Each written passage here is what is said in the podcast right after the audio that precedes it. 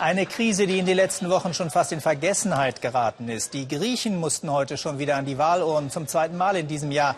Alexis Tsipras, der durch die Sparpolitik seine Parlamentsmehrheit verloren hat, will wieder Ministerpräsident werden. Sein Herausforderer Evangelos Maimarakis von der konservativen Nea Demokratia will das verhindern. Letzte Umfragen haben ein Kopf-an-Kopf-Rennen vorhergesagt. Willkommen zum Weltspiegel, liebe Zuschauer. Und wir gehen auch sofort live nach Athen, wo die Wahllokale inzwischen geschlossen haben und erste Prognosen und erste Auszählungsergebnisse vorliegen. Mein Kollege Bernd Niebrügge beobachtet die Wahlen. Bernd Niebrügge, wie sieht es aus? Kann Tsipras hoffen, wieder zu regieren? Ja, vor knapp einer Stunde ist die erste Prognose rausgekommen und jetzt werden Stück für Stück die Wahlbezirke ausgezählt. Und es scheint wirklich so zu sein, dass Alexis Tsipras es wieder geschafft hat und er wohl die Mehrheit der Stimmen bekommen hat. Bis zu 35 Prozent werden ihm in der ersten Prognose angerechnet. Und das wäre für ihn ein doppelter Sieg. Zum einen hätte er es geschafft, eben alleine die Mehrheit zu kriegen und zum anderen hätte er es geschafft, dass sein ärgster Konkurrent in der Partei, der linke Flügel, der Lavasanis, eben es nicht geschafft hat, ins Parlament zu kommen. Er hat also praktisch die Partei unter sich vereint. Und es wäre, so wie es im Moment aus, auch ein Sieg für die Nea Demokratia, denn sie hat ihren Stimmenanteil wohl steigern können. Das wäre ebenfalls ein persönlicher Erfolg ähm, für den Vorsitzenden der Partei und Maimarakis. Und jetzt müssen wir mal sehen, wann die erste Hochrechnung rauskommt. Wir wollen uns gleich genauer darüber unterhalten, welche Koalitionen denn möglicherweise in Griechenland notwendig sind. Für den Moment vielen Dank, Bernd Niebrügge. Bis gleich. Und zunächst wollen wir jetzt einen Blick auf die Stimmung im krisengebeutelten Griechenland werfen. Bernd Niebrügge hat Griechen in ganz unterschiedlichen Lebenslagen unmittelbar vor der Wahl getroffen. Und deren Frust ist groß. Beethoven, das ist die Welt von Georgia. Ihr Traum ist es, Pianistin zu werden, doch die Musikakademie konnte sie nicht beenden, denn ihren Eltern fehlen die finanziellen Mittel. Nun hofft sie auf ein Stipendium. Eigentlich ist Georgia Musiklehrerin und will mit Kindern lernen. Dieser Traum ist jedoch schon geplatzt. Die erste Musikschule, für die ich arbeiten konnte, musste schließen, weil die Eltern aus Geldnot ihre Kinder nicht mehr geschickt haben. An der zweiten Musikschule war der Besitzer das Problem. Was ist passiert? Über ein Jahr lang hat er mich nicht bezahlt, obwohl es Schüler gab. Dann habe ich aufgegeben. Wie fast alle Familien des griechischen Mittelstands leben die Kumbelis im eigenen Haus. Georgias Mutter ist Lehrerin, der Vater Professor im Ruhestand. Ihnen fehlt aber nach Gehaltskürzungen das Geld für eine zusätzliche Ausbildung ihrer Tochter. Die Parolen der Parteien vor der heutigen Wahl verfolgt Georgia kaum. Sie sucht täglich online nach einer Stelle. Nur dann könnte sie auch das Elternhaus verlassen.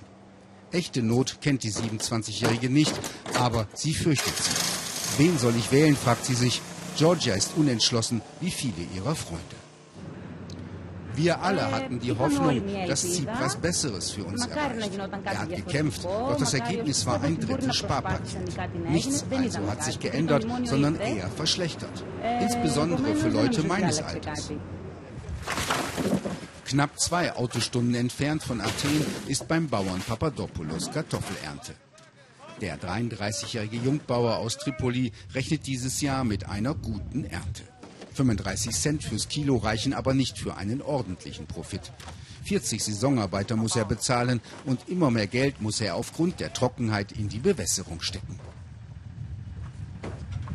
Die Produktionskosten hier in Tripoli sind doppelt so hoch wie an anderer Stelle, denn wir müssen in über 500 Meter Höhe wirtschaften. In den vergangenen Jahren haben uns die verschiedenen Regierungen mit Programmen gestützt, aber das wurde unter der Regierung Tsipras gestoppt. Bauern wie Nontas Papadopoulos unterstützen traditionell die konservative Nea Demokratia. Dann im Januar haben viele Tsipras gewählt, weil er viel versprach, auch den Schutz vor billigen Agrarimporten. Doch nichts sei geschehen, kritisiert der Bauer. Kein Geld für neue Maschinen und die EU-Töpfe sind im griechischen Bürokratiedschungel unerreichbar. So mancher seiner Kollegen suche bei der Wahl nun nach radikalen Lösungen. Die Rechtsextremen denken doch nur an sich. Die machen nichts besser. Das sage ich auch zu meinen Kollegen, die sie dieses Mal wählen wollen. Mir sind die aber zu extrem. In der Familie von Nontas Papadopoulos wird heiß diskutiert. Sie suchen, wie viele andere Griechen auch, endlich Stabilität und Sicherheit. Bei der Wahl setzen sie deshalb auf das alte politische System, auf die Konservativen. Bauer Papadopoulos hat also konservativ gewählt, aber offensichtlich scheint der Wahlsieger wieder Alexis Tsipras mit seiner Syriza-Partei zu sein, einer linken Partei also. Wieder live zu Bernd Niebrügge nach Athen.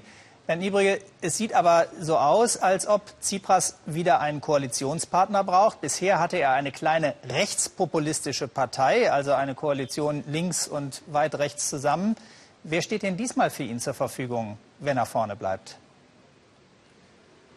Ja, genau so ist es. Es reicht wieder nicht für Alexis Tsipras alleine und äh, die rechtspopulistische Partei ANEL kämpft gerade noch darum, auch ins Parlament zu kommen. Selbst wenn sie es schafft, aber wird wohl die Mehrheit für die beiden nicht reichen. Und dann müsste sich eben Alexis Tsipras nach einem weiteren Koalitionspartner umschauen. Da hatten sich zwei angeboten. Zum einen die liberale, recht neue Partei Topotami und dann wiederum die alten Sozialisten PASOK, die es wohl ins Parlament schaffen, aber eigentlich zu einer sehr, sehr kleinen Partei zusammengeschrumpft sind. Das wären zwei mögliche andere Kandidaten. Das heißt aber, das wird noch bunter möglicherweise in der Regierung in Athen, wenn man einen Partner weit rechts und einen liberalen Partner hat. Was könnte das denn für den Sparkurs bedeuten? Äh, ist es denn gesichert, dass man genug Unterstützung für eine Fortsetzung in diesem Parlament finden wird? Es wird auf alle Fälle bunter, nicht nur im Parlament, sondern vermutlich auch in der Koalition, wobei die beiden anderen potenziellen Koalitionspartner die PASOK und Topatami ausgeschlossen hatten, mit der Anel-Partei zusammenzugehen. Also das wird sich sicherlich dann reduzieren auf drei Partner. Ähm, für das Land ist es genau entscheidend. Sie haben genau richtig gefragt, äh, wie wird eigentlich der Sparkurs umgesetzt? Wie weit werden eben die Gesetze, die Reformen unterstützt durch den Ministerialapparat, durch die Administration. Und da braucht es große Unterstützung durch die Minister und die müssen dahinter stehen. Und das Problem bleibt eigentlich, denn auch im Wahlkampf hat Alexis Tsipras immer wieder gesagt, dass er dieses Sparpaket zwar unterschrieben hat, aber dass es ihm aufgezwungen worden ist. Und das ist, glaube ich, der entscheidende Punkt. Da müsste Unterstützung kommen, dann könnte es hier zum Erfolg kommen. Also ob diese Wahlen Griechenland Stabilität bringen werden, ist noch lange nicht ausgemacht. Danke für die aktuellen Informationen, Bernd Niebrügge. Und gleich zur nächsten großen Baustelle in Europa, die Flüchtlingskrise. Für die EU noch gefährlicher als die Lage in Griechenland. Einige sehen die Union sogar von Spaltung bedroht. Nicht nur die Osteuropäer wehren sich gegen eine gleichmäßigere Verteilung der Flüchtlinge, auch Großbritannien ist da äußerst zugeknüpft. Seit 2011 hat das Land etwa 5000 Syrern Asyl gewährt. In diesem Jahr nahm es bisher ganze 216 Menschen direkt aus syrischen Flüchtlingslagern auf. In den nächsten fünf Jahren sollen es nach Willen von Premierminister Cameron immerhin 20.000 werden. Aber zum Vergleich, in Deutschland beantragten allein in diesem Jahr über 50.000 Syrer Asyl. Doch auch wenn tausende Flüchtlinge vom französischen Calais aus täglich verzweifelt ihren Weg auf die britische Insel suchen, für sie soll die Tür zubleiben. Nicht alle Briten finden das gut, wie Björn Staschen und Hanni Hüsch jetzt zeigen. Ein Pub voller Jolly Goodfellows, gute Kerle, männlich wie weiblich. Holly Choate, die Wirtstochter, bekommt ein besonderes Abschiedsständchen. Sie und einige Unterstützer wollen helfen und nicht nur zuschauen. Wir fahren jetzt nach Calais und bringen den Flüchtlingen dort etwas zu essen. Und wir bleiben vier Tage lang. Unter dem Fest wird Feste gepackt. Haferbrei, Müsliriegel und Linsen für ein warmes Essen. Wir halten unser Leben hier für selbstverständlich, aber direkt vor der Tür leiden die Menschen. Dagegen will Sam etwas tun, wie rund ein Dutzend Helfer, die in einer Woche umgerechnet über 15.000 Euro gesammelt haben. Angestachelt von Holly, weil ihnen ihre Regierung zu wenig tut. Die Regierung könnte viel mehr tun. Wenn das schon ein paar Leute aus einem Pub in London schaffen, dann müssten die das doch erst recht hinbekommen. Sie beschämen unser Land, Herr Premierminister, meinen Tochter wie Vater. Wenn die Regierung die Flüchtlinge nicht hierher lässt, dann fahren sie halt zu Ihnen, nach Calais, Frankreich. Endstation Sehnsucht. Heimatlos, Tausende wissen nicht, wie es weitergeht. Großbritannien schottet sich ab, schickt Geld für Zäune, aber keine Hilfe für die, die ihr Leben riskieren auf der Flucht. Mit Kind und Familie. Wir haben den natürlichen Vorteil, dass wir vom Meer umgeben sind. Und wir haben die Grenzkontrollen schon auf der französischen Seite verdoppelt. Das gelobte Land ist eine Insel. Illegale nennt die Regierung die, die unter Lastern hängen und ihr Leben riskieren. Sie sollen draußen bleiben. Sie hingen unter Lastern. Eine Flüchtlingsunterkunft in Manchester. Den Antrag auf Asyl hat Yasser gestellt. Gehört hat er noch nichts von den Behörden. Über einen Monat lang war er auf der Flucht vor Assads Truppen und den IS-Kämpfern. Wir sind überfallen worden. Die Schleuse, wilde Tiere, vor denen ich Angst hatte. Es war alles so gefährlich und so anstrengend. Wenn ich das gewusst hätte, ich hätte mich vielleicht nicht auf den Weg gemacht. Seine Familie hat er zurückgelassen in Syrien. Seine Tochter Sarah, seine Frau. Er war Englischlehrer. Jetzt lehrt er anderen Flüchtlingen das Einmaleins der neuen Kultur. Umgerechnet rund sieben Euro hat er zum Leben am Tag. Viel mehr als das, was er anhat, besitzt Yasser nicht. Traumatisiert vom Krieg, allein in der Fremde, in einem Land, das ihm nicht das Gefühl gibt, willkommen zu sein. Diese Schuhe sollen umgerechnet rund 14 Euro kosten. Ganz schön teuer, meint Yasser. 14 Euro, das bedeutet zwei Tage nichts zu essen. Er lässt die Schuhe stehen. Alltag in Großbritannien. Sichtbar viele Kulturen, Religionen, nicht nur in London. Neue Heimat für viele, weltoffen und stolz darauf. Schmelztiegel. Dieses Land kann Menschen integrieren. Nur wie viele? Am Meer weitet sich der Blick oder er schrumpft auf Inselmaß. Clacton on Sea, zu den Flüchtlingen in Calais ist es nicht weit. Sie nennen ihre Stadt Poverty on Sea, Armut am Meer. Hohe Arbeitslosigkeit, wenig Hoffnung. Die rechtspopulistische Unabhängigkeitspartei UKIP hat hier ihren einzigen Parlamentssitz ergattert. Ihre Fremdenfeindlichkeit fällt auf fruchtbaren Boden. Auch bei Frührentner Laurie Russell. We're poverty down here. Wir haben hier doch genug Armut und die Regierung gibt uns keinen Penny. Warum kriegen die Flüchtlinge Hilfe und niemand kümmert sich um uns? Daher kommen doch die Vorurteile. Vorurteile, die sie auch hier schüren. Eine UKIP-Parteiversammlung mit einem klaren Nein zur EU. Ein Referendum über den Verbleib Großbritanniens in der Europäischen Union hatte der Premierminister versprochen. Das kommt alles zur Unzeit. Cameron will ein Referendum über den Verbleib in der EU gewinnen. Aber je länger die Flüchtlingskrise dauert, je mehr das ein Thema wird, desto mehr wird die Bevölkerung eine sichere Grenze fordern und vielleicht den Austritt aus der EU. Cameron kann es niemandem recht machen. Das weiß der Premier, als er Anfang der Woche ein Flüchtlingslager im Libanon besucht. Wir wollen die Leute davon abhalten, sich auf die gefährliche Reise nach Europa zu machen. Stattdessen holen wir sie direkt aus den Lagern, geben ihnen eine Wohnung, Schulplätze und heißen sie herzlich willkommen in Großbritannien.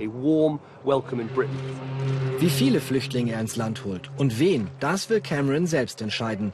Die Rede ist von etwa 4000 im Jahr. Denen, die in London im Pub Geld sammeln, um zu helfen, ist das viel zu wenig. Denen, die die gefährliche Flucht durch Europa wagen, wie Yasser es getan hat, ist Camerons Politik keine Hilfe. Und den Briten, die um die eigene Existenz fürchten, wie in Clacton, für sie tut Cameron schon jetzt zu viel für die Flüchtlinge. Ein Premier im Dilemma und ein Land gespalten in der Flüchtlingspolitik. Sich in herrlicher Natur eine schicke Villa bauen und darin 100 Jahre alt werden. Klingt verlockend, finden Sie nicht? In Vilcabamba in Ecuador scheint dieser Traum Wirklichkeit werden zu können. Und deshalb bauen sich dort auch reiche US-Amerikaner ihre Villen.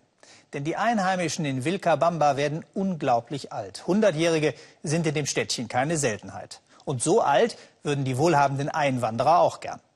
Mit Reichtum hat dieses Alter allerdings nichts zu tun. Im Gegenteil. Peter Sonnenberg hat in Wilkabamba Menschen getroffen, die einfach, aber dafür umso länger leben. Die besten Brötchen backt immer noch Oma Mercedes Delgado. Auch heute noch, mit 96. Ihr Mann Javier ist schon 106 und wie selbstverständlich geht er ihr beim Backen zur Hand. So wie er es immer getan hat. Mittlerweile lassen die beiden es etwas langsamer angehen. Sie sind stolz auf ihre 30 Uhr und 4 Uhr Urenkel und auf ihre Gesundheit. Er hört gut, sie sieht gut und gut zu Fuß sind sie beide noch. Beweglich bleiben sei das Wichtigste, sagt Javier Delgado und klingt dabei sehr klar. Überhaupt erzählen die beiden viel und gerne und meistens beide gleichzeitig. So ist das wohl, wenn man seit 73 Jahren miteinander verheiratet ist. So vor sechs Jahren mit 100 habe ich aufgehört zu arbeiten, aber schon mit 95 hatte ich gemerkt, dass es nicht mehr ganz so ging, wie ich wollte. Aber Javier Delgado läuft noch viel. Drei Kilometer bis zur Weide jeden Tag. Dort holt er Kräuter für die Tiere und läuft die drei Kilometer wieder zurück. Ich gehe immer alleine los. Der Stock ist mein einziger Begleiter. Auf den muss ich mich stützen, damit mich der Wind nicht umweht. Und sie sagt, der Alkohol hat ihm nie geschmeckt. Er ist kein Trinker, deshalb hält er sich so lange. Es wäre ja nichts Außergewöhnliches, wenn die beiden die einzigen um die 100 wären. Aber es leben so viele Steinalte im Tal um Vilcabamba ganz im Süden Ecuadors, dass man es das Tal der Hundertjährigen nennt. Das Geheimnis von Vilcabamba wollten schon viele ergründen, aber keiner fand eine Antwort. Die Luft sei reich an negativen Ionen, heißt es, das eiskalte Wasser des Yambala-Flusses hätte besonders viele Mineralien und die Kräuter in der Gegend hielten die Vilcapambeños jung. Sie selber sagen, Gott hat Spaß an uns, deshalb lässt er uns so lange leben. Wahrscheinlich kommt auf der ganzen Welt kein anderes Seniorenkränzchen auf ein höheres Durchschnittsalter als das von Vilcabamba. Die Alten treffen sich jeden Tag. Samstags kommen manchmal 100 zum Tänzchen oder zum Bingo.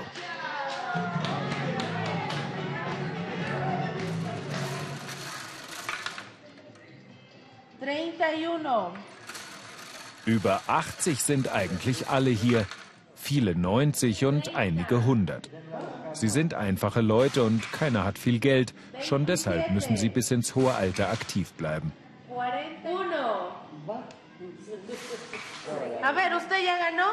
Zum dritten Mal hintereinander hat er sein Spielbrett zuerst voller Maiskörner. Der Sieg beim Bingo bringt einen halben Dollar. Sein Nachbar ruft, er hat sich nur nicht gebadet heute, deshalb die Glückssträhne. Nein, nein, erklärt der Gewinner.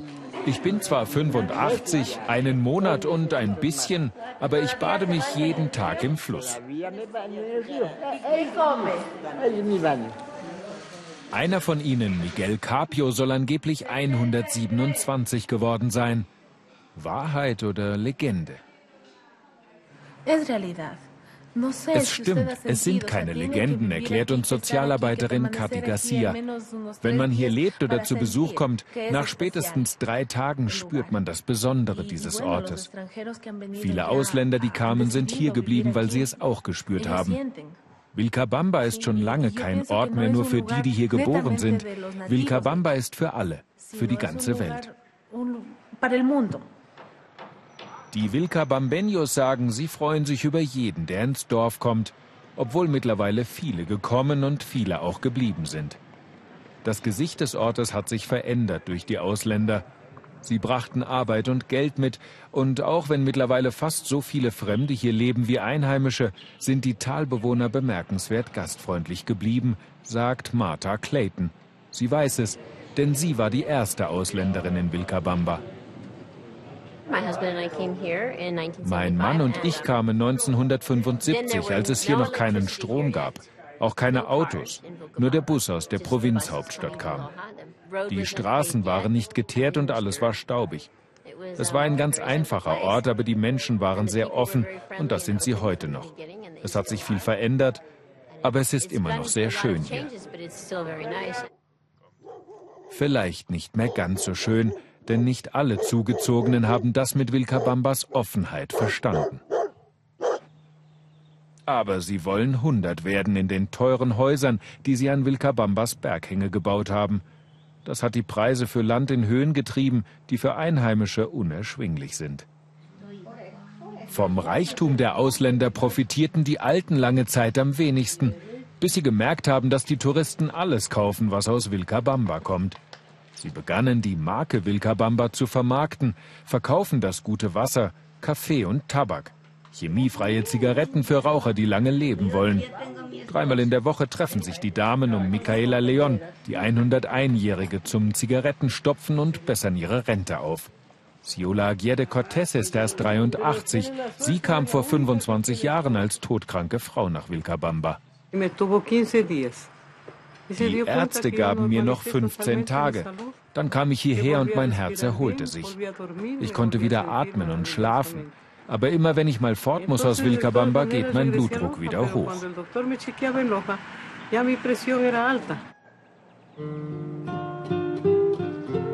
Hat das Tal der Hundertjährigen wirklich die Energie für das ewige Leben? Einer der ältesten von ihnen, Javier Delgado, der 106-Jährige, sagt Nein. Wer nur an sich denkt, dem kann auch das Tal nicht helfen.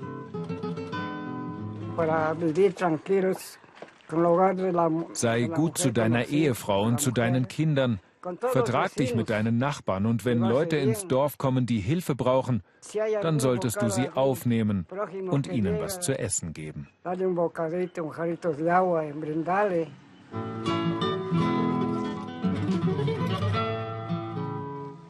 Wenn Sie fußballbegeisterte Kinder haben, die Lederbälle besitzen, dann schauen Sie doch gleich mal, ob das Herkunftsland auf dem Ball steht. Sollte es Indien sein, so hat diesen Ball vielleicht Sophia genäht. Sophia ist elf und Fußbälle nähen ist ihre Kinderarbeit. Es sind Millionen Kinder, die in Indien trotz allgemeiner Schulpflicht hart arbeiten müssen. Anders reicht in vielen Familien einfach das Geld nicht. Es gibt aber auch Menschen, die sich damit nicht abfinden wollen. Sie besuchen die Eltern zu Hause, um sie zu überzeugen, dass Schule für ihre Kinder etwas enorm Wertvolles ist. Markus Spieker über ein fleißiges Mädchen, das arbeiten muss, um lernen zu dürfen. Sie ist voll eingespannt. Sophia ist elf und lebt in Sisola. Gemeinsam mit ihren Geschwistern näht sie Fußbälle. Ich stehe jeden Morgen früh auf und fange an zu nähen. Ich schaffe zwei Bälle am Tag. Dafür bekomme ich 20 Rupien. Umgerechnet 30 Cent. So viel bekommt Sophia vom Auftraggeber, der die Bälle dann weiter vertreibt an große Firmen. Ich kriege das Material und flicke es zusammen. Manchmal verletze ich dabei meine Finger. Das tut echt weh. Aber das Geld wird dringend gebraucht. Sophia hat zehn Geschwister. Ihr Vater, Mohammed Shahid, hat keinen festen Job und findet nichts daran, seine Kinder einzuspannen. Schließlich ist Kinderarbeit nur gesetzlich verboten, wenn sie eindeutig gesundheitsschädlich ist. Wenn meine Kinder nicht Bälle nähen würden, könnten wir uns das Haus nicht leisten. Die Regierung tut nichts für arme Leute wie mich. Mir bleibt keine Alternative, als unsere Kinder mithelfen zu lassen. Schuften ein Leben lang ohne einen festen und sicheren Job. Das Schicksal droht auch seinen Kindern, denn zur Schule kann er sie nicht schicken. Jeder Vater ist natürlich stolz, wenn eins seiner Kinder Lehrer oder Arzt wird. Aber ich muss meine Familie durchbringen. Ich kann mir solche Träumereien nicht leisten. Am Mittag darf Sophia zwei Stunden Pause machen und wie einige andere Kinder aus der Nachbarschaft nutzt sie die Zeit, um dann doch etwas zu lernen. Lesen, schreiben, einfaches Rechnen. Die Lehrerin heißt Bena Sie musste auch als Kind nähen und ist erst die zweite Frau aus Sisola, die studiert hat. Nun gibt sie, gesponsert von einem internationalen Kinderhilfswerk, Privatunterricht für arme Kinder wie Sophia. Anerkennung bringt ihr das keine, im Gegenteil. Die Kinder lieben mich, erzählt sie uns. Aber es gibt viel Widerstand aus dem Dorf gegen meinen Unterricht. Es wird schlecht über mich geredet. Die meisten Menschen hier sind Muslime und viele finden, dass Bildung nichts für Mädchen ist. Aber ich gebe nicht auf. Dabei besteht in Indien Schulpflicht für Kinder unter 14, nur wird sie nicht durchgesetzt. Dass wir die Kinderarbeit filmen, stört die Erwachsenen nicht. Offiziell gehen in Indien vier Millionen schulpflichtige Mädchen und Jungen einer regelmäßigen Arbeit nach. Doch Menschenrechtsexperten schätzen, es sind mehr als 20 Millionen. Sher Khan ist Kinderschützer und kämpft seit Jahren für ein Gesetz gegen Kinderarbeit. Demnächst soll es tatsächlich verabschiedet werden, aber mit einer fatalen Öffnungsklausel. Die Regierung will Kinderarbeit in Familienbetrieben nach wie vor erlauben. Aber die meiste Arbeit findet ja bereits jetzt in Familien statt. Das wird dann so bleiben mit staatlicher Genehmigung. Ich fürchte, die Kinderarbeit wird dann noch zunehmen. Sherkan wartet nicht auf Gesetze, er handelt. Als er von Sophia erfährt, besucht er ihren Vater. Schick deine Kinder zur Schule, das ist deine gesetzliche Pflicht. Der Vater scheint überrascht, wirklich? Klar, es gibt eine Schulpflicht. Ja, wenn das so ist, sagt der Vater, dann muss sie wohl zur Schule gehen. Und tatsächlich, er hält Wort. Ein paar Wochen später Sophias erster richtiger Schultag. Sie hat eine Schuluniform bekommen, jetzt holt sie ihre Bücher ab. Vom Schuldirektor Gaurav Singh persönlich, der noch eine Bitte hat. Sprich mit deinen Freundinnen und sag ihnen, dass auch sie zur Schule kommen sollen. Wenn ihr weiter nur näht, wird aus euch nichts. Dabei seid ihr Kinder Indiens Zukunft. Beim Einschulungstest ist aufgefallen, dass Sophia ungewöhnlich intelligent ist. Sie steigt gleich in der fünften Klasse ein und das ist nicht die einzige Herausforderung. Sie wird am Nachmittag wieder arbeiten müssen, dann, wenn die anderen Kinder spielen oder Hausaufgaben machen. Doch bei Sophia überwiegt die Freude. Wieder daheim zeigt sie stolz ihre Schulbücher und erzählt ihrer Mutter, wie es in der Schule war. Als erste aus der Familie hat sie in einem echten Klassenzimmer gesessen. Am liebsten würde Sophia weiter in den neuen Büchern blättern oder draußen herumtollen. Aber auf sie wartet jetzt die Arbeit. Das Pensum ist das gleiche wie vorher. Ich habe schon heute Morgen vor der Schule genäht. Und jetzt esse ich schnell was und nähe dann weiter. Zwei Bälle muss ich schaffen.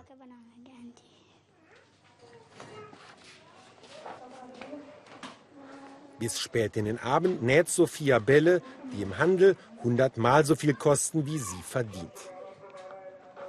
Wenn sie sich in die Finger sticht, verwischt sie die Spuren sorgfältig. Wer will schon Kinderblut an Fußbällen? Löwen, Elefanten und Nashörner sind für Südafrika ähnlich wichtig wie Bodenschätze. Sie ziehen Touristen an, eine bedeutende Einnahmequelle. Für andere sind die Wildtiere aber ebenfalls Einnahmequellen. Wilderer machen den Nationalparks immer mehr zu schaffen. Ob Nashornpulver, Elfenbein oder schlichtes Fleisch, mit illegal getötetem Großwild lässt sich Kasse machen. In Südafrika geht inzwischen eine ganz besondere Truppe gegen die Wilderer vor. Sie nennt sich Black Mambas und besteht nur aus Frauen. Denn Frauen sind im Kampf gegen die Wilddiebe einfach erfolgreicher. Warum, erklärt Ihnen Thomas Denzel. Ja, auch dafür muss Zeit sein. Lippenstift und Tarnanzug. So gehen die Black Mambas auf Patrouille. Die jungen Frauen sind auf der Jagd nach Wilderern im südafrikanischen Balule-Reservat. Der Naturpark ist Teil des Krügerparks. Zahlreiche Nashörner leben hier. Wie viele genau wollen uns die Mambas nicht verraten. Das könnte nur noch mehr Wilderer anlocken, sagen sie.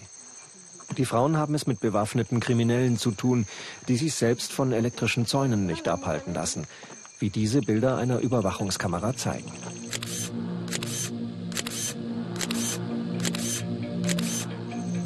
Vor ein paar Monaten haben Wilderer hier ein Loch in den Zaun geschnitten.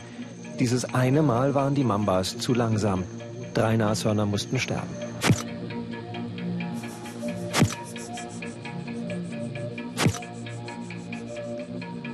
They can hold a secret. Wir Frauen sind die Richtigen, um diese Tiere zu schützen, sagt No Cry, weil wir Geheimnisse besser für uns behalten als Männer. Und das ist sicher der Grund dafür, dass hier jetzt weniger gewildert wird. Tatsächlich setzt man wegen ihrer Verschwiegenheit auf die Frauen. In der Vergangenheit waren es oft männliche Ranger, die Informationen über den Aufenthaltsort der Nashörner gegen Geld an Wilderer weitergaben. Vor allem in der Dunkelheit schlagen die Nashornjäger zu. Plötzlich ein Elefant. Ganz nah. Keine ganz ungefährliche Situation. Männer und Frauen sind doch gleich, sagt No Cry, als wir fragen, ob sie als Frau manchmal Angst hat in der Wildnis. Auch wir Frauen haben Power. Nur ein Mann ist mit im Team und sein Job ist der des Fahrers. Plötzlich geht ein Funkspruch ein.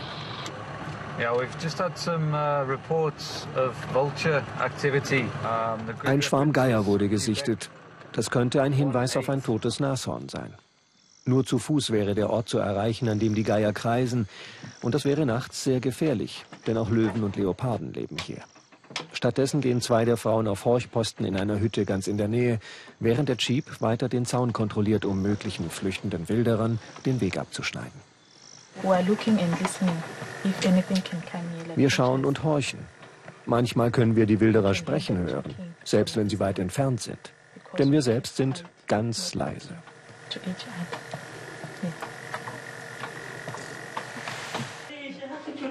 Am frühen Morgen endet die Schicht der Mambas. In der Nacht haben sie Schüsse gehört. Doch Spuren von Wilderern konnten sie nicht entdecken. Insgesamt 28 Black Mambas arbeiten hier. Während des Dienstes leben sie mitten im Reservat. Denn das Township, aus dem sie stammen, ist eine Stunde Autofahrt entfernt. Hier spricht natürlich niemand offen mit uns über Wilderei, aber jeder der Nachbarn könnte ein Wilderer sein. No Cry und Goodness haben heute frei und gehen einkaufen. Und das ist auch eine Botschaft, nämlich die, Geld verdienen kann man auch, indem man die Nashörner schützt, nicht nur indem man sie tötet und ihr Horn teuer verkauft. Im Township ist No Crys Haus eines der größeren. Die Familie konnte es sich nur durch ihren Verdienst bei den Black Mambas leisten. Die junge Frau hat den Bau ganz alleine bezahlt. Heute hilft sie ihren Geschwistern und deren Freunden bei den Hausaufgaben. Als ich noch arbeitslos war, habe ich oft zugunsten meiner Geschwister auf manches verzichtet, sagt No Cry. Damit sie essen konnten, habe ich gehungert. Durch meinen Job hat sich das alles geändert. Unterdessen ist die nächste Schicht der Black Mambas unterwegs. Sie wollen klären, was vergangene Nacht passiert ist. Ein Loch unter dem Zaun, das allerdings waren keine menschlichen Eindringlinge, sondern Warzenschweine. Bisher gibt es nichts Auffälliges hier, funken die Frauen durch.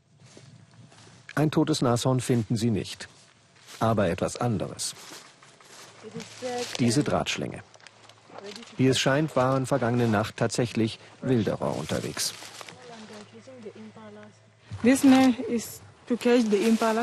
Mit dieser Falle kann man Impalas fangen oder Warzenschweine. Und wenn der Draht stark genug ist, sogar Nashörner oder Büffel.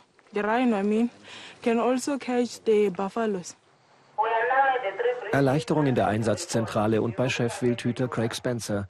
Er hatte die Idee, beim Nashornschutz auf eine reine Frauentruppe zu setzen. Und der Erfolg gibt ihm recht. In den fast drei Jahren, seit die Mambas im Einsatz sind, hat der Park nur ein einziges Mal Nashörner verloren die drei Tiere Anfang des Jahres. Frauen sind viel gewissenhafter bei der Arbeit, ist Craig überzeugt. Noch nie ist eine zu spät gekommen oder mit einer unordentlichen Uniform. Nie war eine betrunken. Dazu kommt, dass Frauen tatsächlich verschwiegener sind. Sie würden nie die drei oder 4.000 Euro nehmen, die Wilderer oft anbieten, und dann verraten, wo sich unsere Nashörner aufhalten.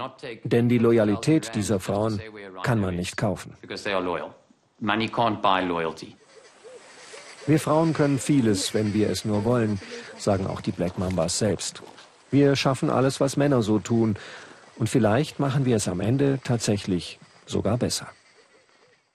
Und kommende Woche werden die Black Mambas für ihre Arbeit sogar von der UNO in New York ausgezeichnet.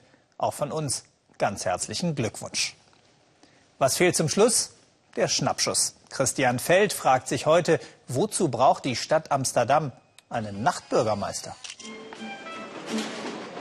Amsterdam macht auch tagsüber Spaß. aber nachts wird es noch interessanter. Und um das Nachtleben kümmert sich der Nachtbürgermeister. Aber was macht der eigentlich genau?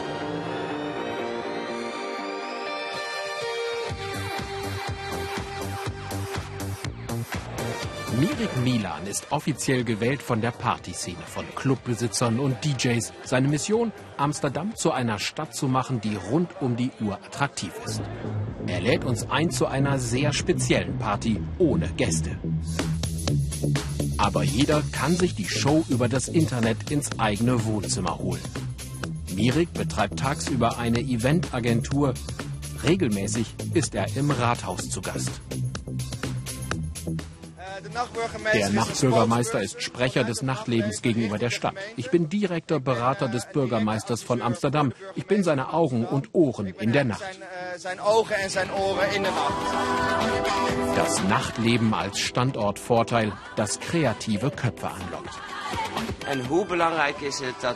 Es ist so wichtig, dass Menschen, Kreaturen, Fantasten, kreative Seelen den Raum bekommen, um sich zu zeigen. Und muss damit um 3 Uhr Schluss sein? Nee! Nee!